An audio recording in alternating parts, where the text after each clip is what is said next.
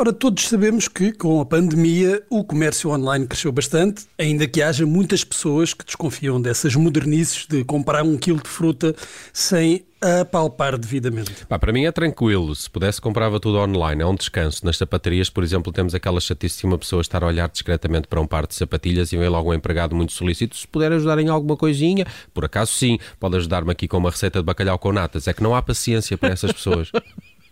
Bom, eu sou adepta das compras ao vivo.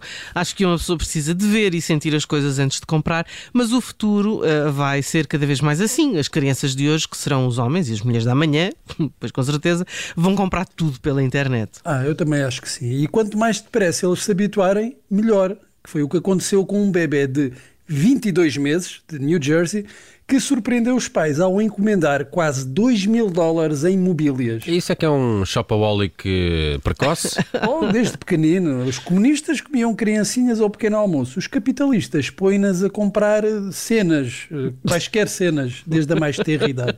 Mas como é que isso aconteceu?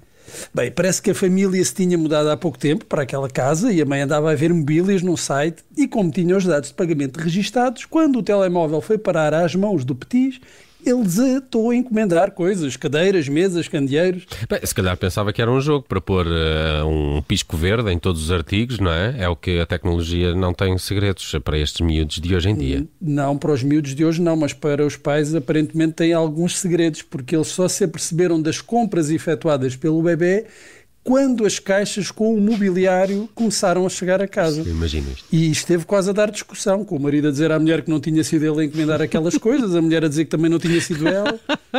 e, e, o puto é que ficou com as culpas, não é?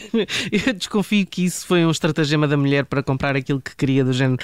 Não fui eu que encomendei aquela cadeira reclinável de 800 dólares, foi o teu filho. Entende com ele. Eu estou a imaginar, é o pânico dos pais, de repente a casa cheia de coisas que não precisam, não é? Ah, e haverá melhor introdução ao consumismo moderno, não é? A lógica é precisamente essa. Compre tudo aquilo de que não precisa e compre muitas vezes. Foi por isso que os pais até reagiram com boa disposição à surpresa e já disseram que não vão devolver tudo. Vão guardar algumas das coisas compradas pelo filho como recordação. Ou como decoração, não é? Bom, eu se fosse eles guardava era o telemóvel. Porque desta vez foram peças de mobiliário, mas se a criança começa a perceber o funcionamento da coisa, ainda lhes gasta o ordenado em brinquedos. Bom, e aí eu acho que eles não vão achar tanta graça à brincadeira. Let's go shopping, let's go shopping, let's go shopping, you and me. Let's go shopping, let's go shopping, let's go shopping,